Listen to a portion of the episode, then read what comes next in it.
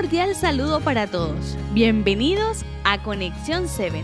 Hoy compartiremos junto a ustedes las ricas enseñanzas que nos trae el capítulo 18 del libro de Isaías. Así es, hoy compartiremos una rica enseñanza. Laura, ¿alguna vez has tenido la oportunidad de podar árboles? Mm, la verdad que yo recuerde, no. ¿Y tú, Miguel?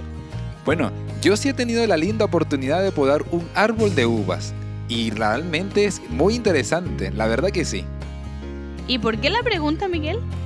Resulta que el versículo de hoy comenta algo parecido que nos trae una importante reflexión. Te pido que por favor lo leas. Lo encontramos en Isaías 18, 5. Ok, dice así.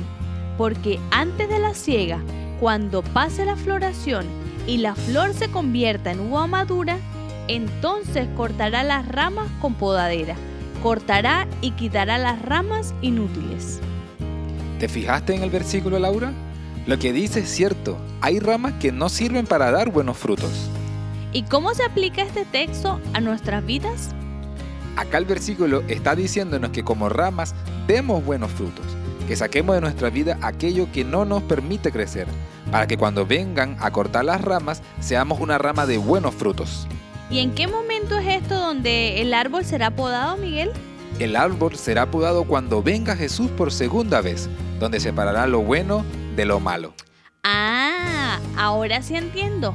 Nuestra vida debe ser como una rama que produzca buenos frutos, donde estemos alimentados de Dios, para que en el momento de podar el árbol no seamos quitados. Así es, por eso el llamado de hoy es hacer parte del árbol de Dios, donde seamos ramas fértiles, ricos en buenos frutos. Qué linda enseñanza de hoy. Me gustaría que pudiéramos finalizar con una oración. Claro que sí.